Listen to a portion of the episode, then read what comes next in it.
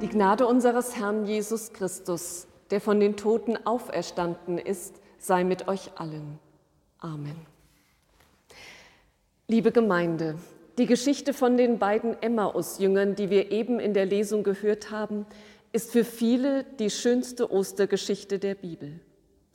Für mich ist sie zugleich die schönste Nachfolgegeschichte der Bibel. Denke ich an das Thema Nachfolge, kommen mir zunächst einmal ganz andere Texte aus der Bibel in den Sinn.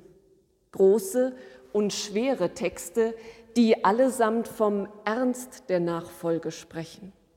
Zum Beispiel das Wort Jesu, wer mir nachfolgen will, der verleugne sich selbst und nehme sein Kreuz auf sich.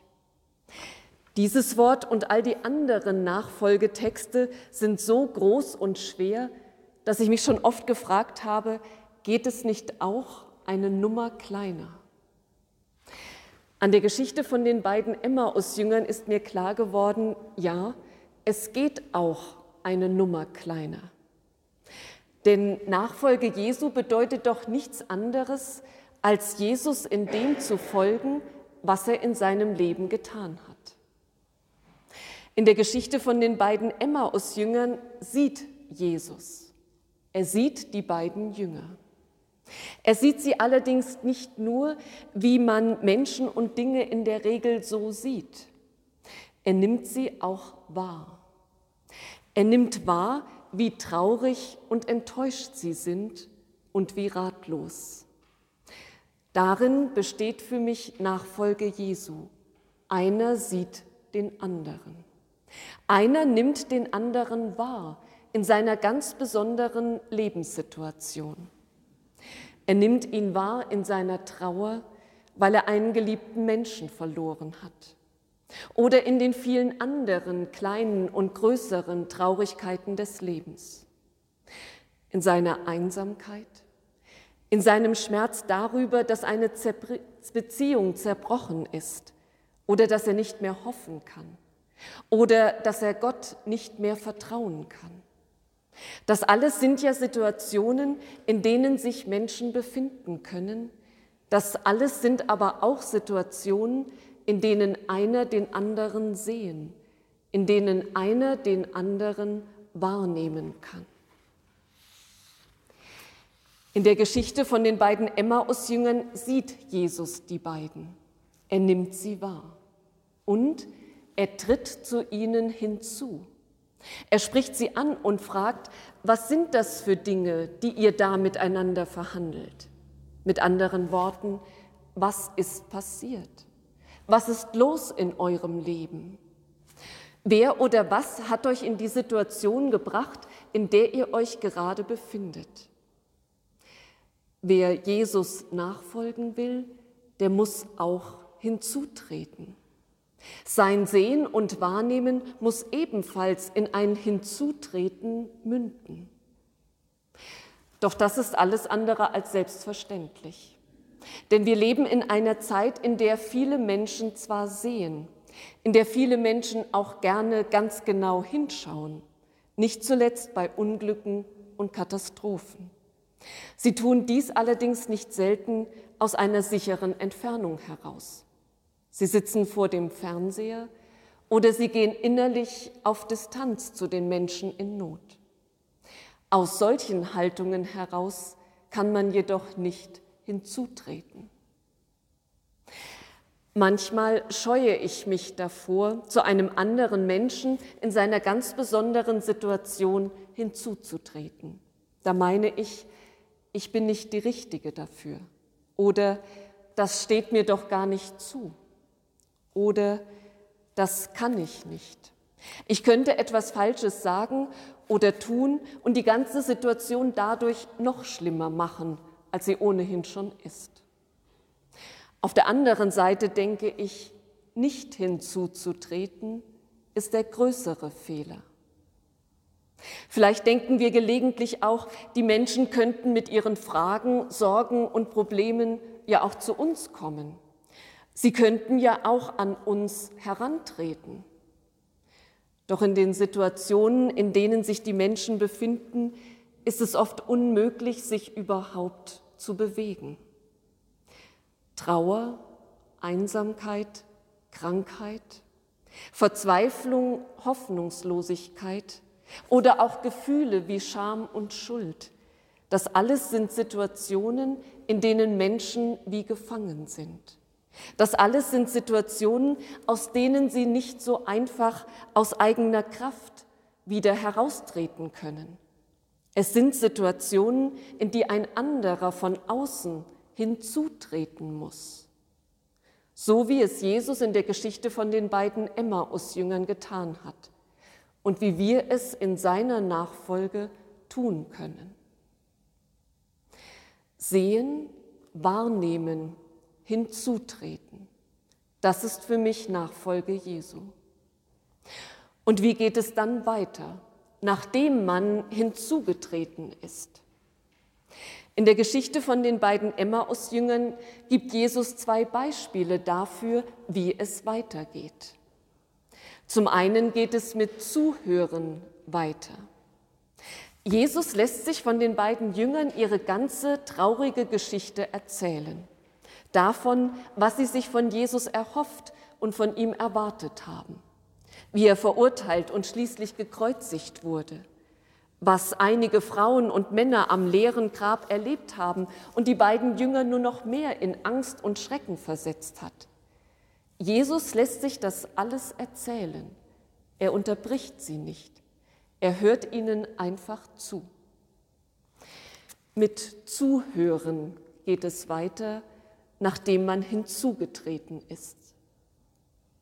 Zum anderen geht es damit weiter, dass man den Menschen, zu denen man hinzugetreten ist, hilft, ihre Erfahrungen neu zu deuten. Auch das tut Jesus. Nachdem die Jünger ihre Sicht der Dinge dargelegt haben, vermittelt ihnen Jesus eine andere Sichtweise. Er eröffnet ihnen ein neues, beziehungsweise überhaupt ein Verständnis der Dinge, die da in Jerusalem geschehen sind. Er sagt, es musste alles so kommen. Es hat alles einen Sinn. Nun sind wir nicht Jesus. Vor vielem, was wir sehen, was wir im Leben anderer Menschen wahrnehmen, stehen wir ebenso fassungslos und sprachlos da wie die Betroffenen selbst. Aber im Unterschied zu diesen ist uns immerhin ein Blick von außen möglich.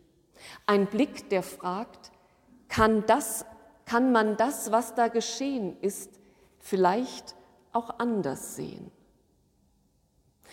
Dieser Blick von außen kann der Blick des Glaubens sein. Als Christinnen und Christen haben wir nicht unbedingt eine andere Deutung dessen, was passiert ist. Wir haben nicht unbedingt ein neues oder überhaupt ein Verständnis der Dinge, die geschehen sind. Aber unser Blick auf die Dinge ist durch unseren Glauben geprägt. Durch ihn haben wir eine ganz bestimmte Sicht auf die Welt, Sie ist von Gott geschaffen. Durch den Glauben haben wir eine ganz bestimmte Sicht auf den Menschen. Er ist zu Gottes Ebenbild geschaffen.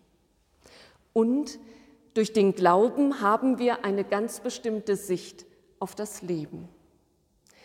Unser Leben ist gewollt und bejaht. Unser Leben ist davon befreit, sich ständig um sich selbst drehen zu müssen. Es kann lieben und Vertrauen. Unser Leben wird nicht fallen gelassen, wenn wir versagen. Es lebt aus der Vergebung und es ist selbst zur Vergebung fähig. Und schließlich, auch der Tod kann unser Leben nicht auslöschen. Denn es ist von einer Hoffnung getragen, die über dieses Leben hinausgeht. Diese Sicht diese Sicht des Glaubens können wir zum Ausdruck bringen. Wir können von unserem Glauben erzählen. Manchmal stammeln wir vielleicht auch nur und versuchen, die Bruchstücke unseres Glaubens irgendwie zusammenzusuchen, so wie Caroline, von der ich vor kurzem gelesen habe. Caroline hatte das eigentlich gehasst. Nicht alles im Konformantenunterricht war schlecht gewesen, manches sogar interessant. Aber das Auswendiglernen, das war für sie der Inbegriff einer verstaubten, sinnentleerten Kirche. Warum tue ich mir das an? hatte sich Caroline mehr als einmal gefragt. Das Vaterunser immerhin und das Glaubensbekenntnis konnte sie recht bald, auswendig jedenfalls. Der Pfarrer hatte sich viel Mühe gegeben, die Bilder zu erklären, aber ihr leuchtete nichts davon ein. So hatte sie sich gequält, hatte die leeren Worthülsen gepaukt und schließlich mit Ach und Krach aufgesagt. Abgehakt und vergessen. Bis heute.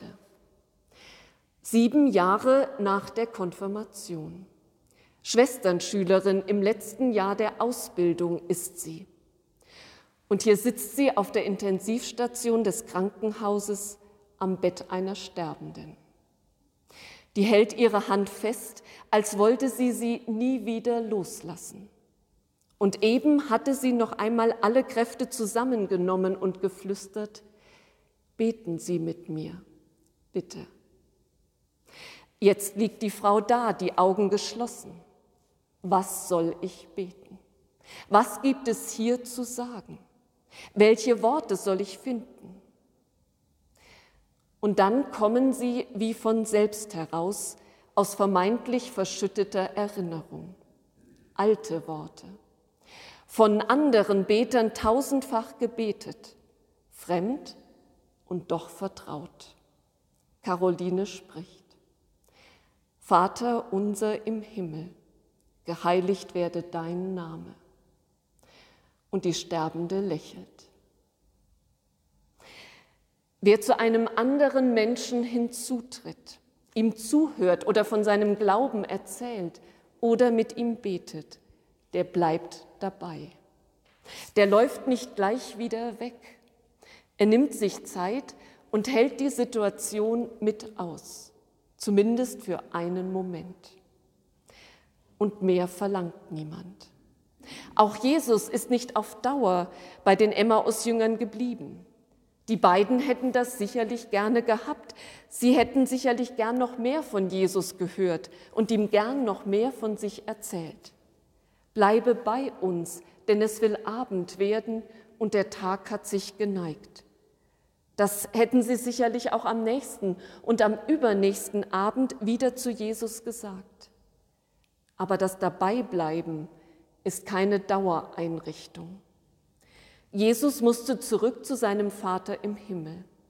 Und wir müssen zurück in unser Leben und in unsere eigenen Lebenssituationen aber für einen Moment können wir bei einem anderen Menschen in seiner ganz besonderen Lebenssituation dabei bleiben. So wie Caroline es getan hat und so wie wir es selbst sicherlich schon getan haben. Für einen Moment können wir mit einem anderen aushalten. Und das ist eine ganze Menge. Das ist Nachfolge Jesu. Die Geschichte von den beiden Emmaus-Jüngern ist für mich übrigens auch eine Hoffnungsgeschichte. Denn sie weckt in mir die Hoffnung, dass es mir genau so gehen kann wie den beiden Jüngern damals. Dass Jesus sich mir naht auf dem Weg, den ich gerade zu gehen habe. Dass er sich mir naht in der Situation, in der ich mich gerade befinde. Vielleicht naht er sich mir nicht so leibhaftig wie in der Geschichte von den beiden Emmaus-Jüngern, aber dennoch spürbar, in dem sicheren Gefühl, nicht alleine zu sein. Und vielleicht naht Jesus sich mir auch ganz konkret in einem anderen Menschen, in einem Menschen, der ihm nachfolgt, in einem Menschen, der mich sieht und wahrnimmt und der sich von dem, was er da sieht und wahrnimmt, nicht schrecken lässt, sondern der zu mir hinzutritt und bei mir bleibt, zumindest für einen Moment. Und der Friede Gottes, der höher ist als alle Vernunft, bewahre unsere Herzen und Sinne in Christus Jesus, unserem Heiland und Herrn. Amen. Sie hörten einen Predigt-Live-Mitschnitt aus der evangelischen Kirchengemeinde der Versöhnungskirche Matthäuskirche Fulda, Pfarrerin Tina Öhm-Ludwig.